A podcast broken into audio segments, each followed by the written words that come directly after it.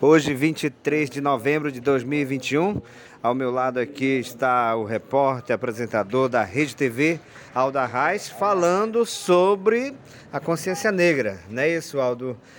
Participando diretamente com os nossos internautas aqui no podcast TV Online Itaituba. É um prazer enorme estar aqui com você, recebendo essa moção de aplauso da vereadora Maria Pretinha aqui na Câmara de Vereadores. Pois é, primeiramente a gente tem que saber o que é consciência, né?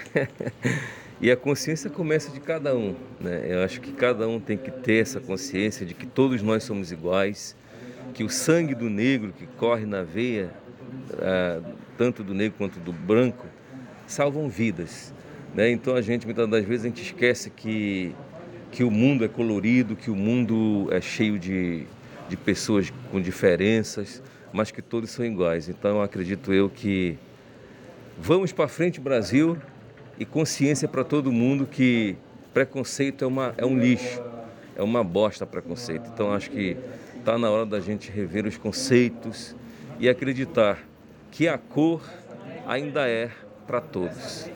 Qual é a sua mensagem especial em relação a essa moção que você recebeu hoje aqui na Câmara?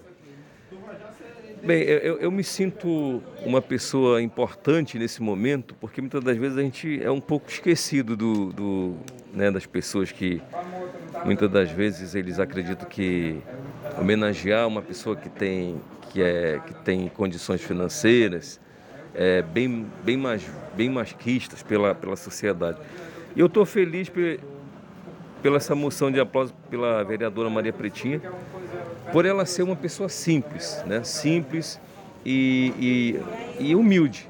Então, se vem dela, é, com todo carinho, eu estou aqui um pouquinho corrido, mas eu fiz questão de vir nesse momento para receber essa moção de aplauso dessa grande vereadora que tem muito a contribuir com o município. Então tá certo. Conversei aí com Alda Reis, ele que recebeu essa moção de aplausos aqui na Câmara de Vereadores. Repórter Yoquim Paranatinga com o podcast TV Online Itaituba, levando a informação para o mundo inteiro. Muito obrigado, você aí, compartilha.